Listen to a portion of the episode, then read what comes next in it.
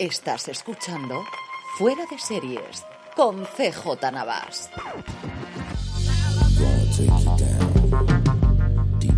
Bienvenidos a Streaming, el programa diario de Fuera de Series en el que un servidor CJ Navas te trae las principales noticias, trailers, estrenos y muchas cosas más del mundo de las series de televisión. Edición del viernes 9 de septiembre de 2022, se nos termina la semana, vamos con todo el contenido, incluido el top 10 de series de Netflix, pero antes permitidme que dé las gracias a nuestro patrocinador de la semana, que es Viaje al Paraíso.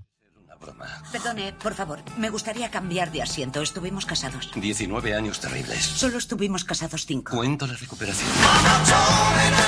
El 9 de septiembre, los oscarizados George Clooney y Julia Roberts vuelven a encontrarse en la gran pantalla como dos ex a los que no les queda más remedio que unir sus fuerzas para impedir que su hija, enamorada de un chico que acaba de conocer, cometa el mismo error que ellos. Dirigida por Ol Parker, el responsable de Mamma Mía una y otra vez y guionista de las dos entregas del exótico Hotel Marigold, Viaje al Paraíso es una comedia romántica acerca de las dulces sorpresas que pueden ofrecer las segundas oportunidades. No te pierdas este retorno a la gran pantalla de dos grandes actores en una comedia romántica que te dejará con ganas de más. Viaje al Paraíso el 9 de septiembre exclusivamente en cines.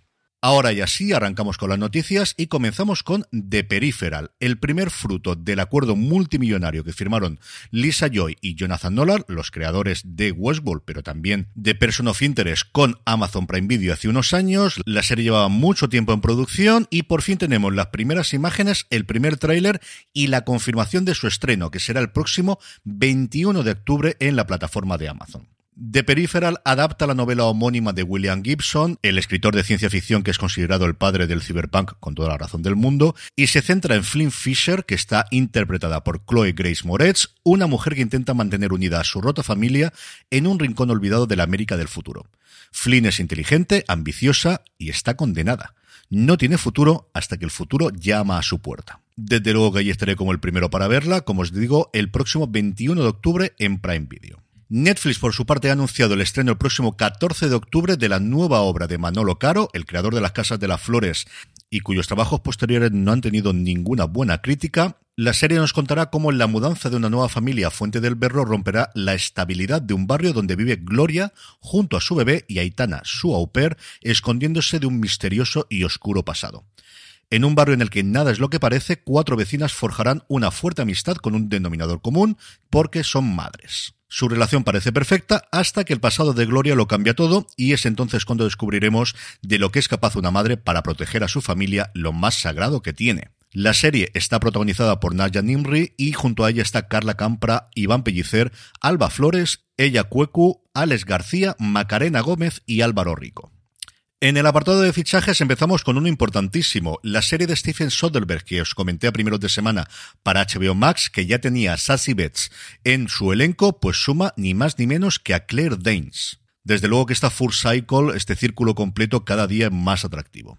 Por su parte, Taylor Sheridan sigue completando el reparto de 1923, que sabéis que está protagonizada por Harrison Ford y Helen Mirren, que encarnará al matrimonio Datton que funda el rancho Yellowstone. Pues bien, junto a ellos un montón de nombres. Michelle Randolph, Brian Gerarty, Amina Nieves, Julia Schlaffer, Mary Shelton, Darren Mann y sobre todo me ha hecho muchísima ilusión verlo, Jane Batchdale, un actor que a mí me encanta desde el 2010, desde que hizo su papel en The Pacific y sobre todo en Rubicon, que es una de esas pequeñas series malditas maravillosas que hizo la AMC, que duró solo una temporada, pero qué temporadón. Recientemente lo hemos podido ver en Hightown, porque llevaba mucho, mucho tiempo desaparecido de las series, sí ha hecho mucho cine, pero muy desaparecido de las series. Y la tercera, para mí desde luego una sorpresa, ya tenemos coprotagonista masculino de The Acolyte, el acólito o la acólita, veremos al final cómo logran traducir esto, la serie del universo de la Guerra de las Galaxias que más ganas tengo que ver, que nos lleva a los últimos días de la República y que se presenta como un thriller misterioso. Pues bien, ni más ni menos que Lu Jae, el protagonista de El juego del calamar, va a ser quien se incorpore a la serie creada, escrita y producida por Leslie Hilland, que ya contaba en su reparto con Amanda Steinberg y Jodie Turner Smith. En el apartado de renovaciones, HBO Max ha confirmado la renovación de Pretty Little Liars, Pecado Original. ¿Veis cómo no todo lo cancela HBO Max?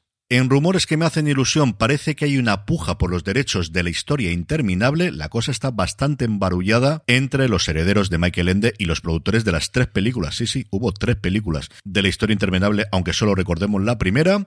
Como os digo, por ahora solo es un rumor, pero todo lo que suena fantasía y tenga recorrido, pues al final es interesante, así que veremos y seguiremos comentando. Y por último, no sé cómo dar esta noticia, pero al final hay que darla. Iba a reservarla a la buena noticia del día, pero luego me he planteado para quién iba a ser buena noticia. En fin, que al final os la tiro así y ya está. Los Teletubbies vuelven a la televisión, a Netflix. Y a partir de aquí, cada cual, pues eso mismo.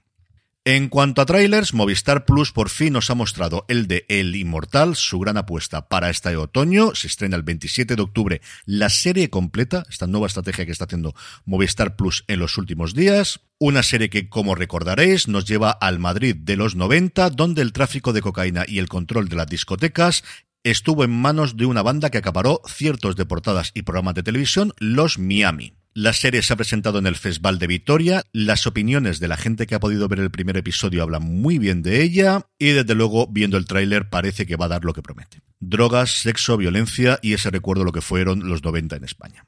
En cuanto a estrenos, no es lo de ayer, hoy viernes tenemos tres. Por un lado, Apple TV Plus, que presenta la tercera temporada de Central Park, su serie animada musical.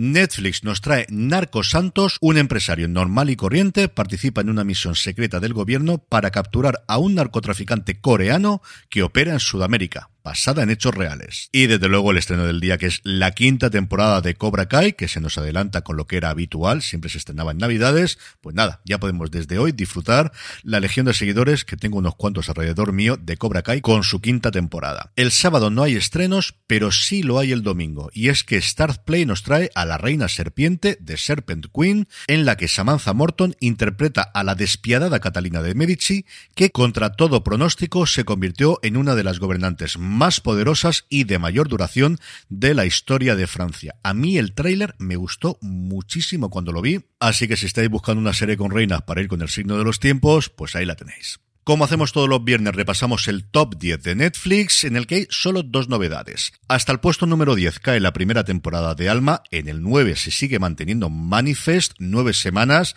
aunque claro, nada es esto comparado con las 35 que lleva Café con aroma de mujer, que ocupa el puesto número 8.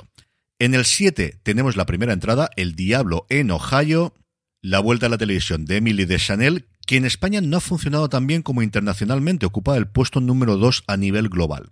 En el 6, otra veterana, la segunda temporada en este caso de Pasión de Gavilanes. En la 5, uno de los últimos fenómenos de Netflix, Wu, una abogada extraordinaria. Y en el 4, la entrada más fuerte, le ha superado Carrera al éxito. Y el podio con las mismas series, pero en distinto orden. Al puesto número 3 cae Sandman porque le supera Donde hubo fuego y en el número 1, como también lo hace a nivel global, se mantiene Dualidad, como se ha llamado en España, la serie Ecos en inglés, la serie de Michelle Monaghan, que ya os dije que yo pensaba que podía funcionarle muy bien a la plataforma, pues no, eh, por una vez no me he equivocado. Y terminamos con la buena noticia del día, y es que también en el festival Antena 3 ha presentado la nueva temporada la undécima ya desde que se incorporó a la cadena de Amares para siempre. Una decena de nuevos fichajes, lo principal es el de Melanie Olivares y Antonio Durán Morris, y el mantenimiento de Itziar Miranda y Manu Vaqueiro, que sin ellos no habría serie. La nueva temporada estará dirigida por Eduardo Casanova, con Verónica Viñé como directora argumentar de guion, Beatriz Duque como coordinadora de escaletas y mi querido Ángel Agudo, al que mando un abrazo desde aquí, como coordinador de diálogos. Con esto terminamos por hoy. Mi agradecimiento Viaje al Paraíso, que se estrena hoy en cines. Volvemos el lunes, que tengáis muy buen fin de semana y recordad, tened muchísimo cuidado y fuera.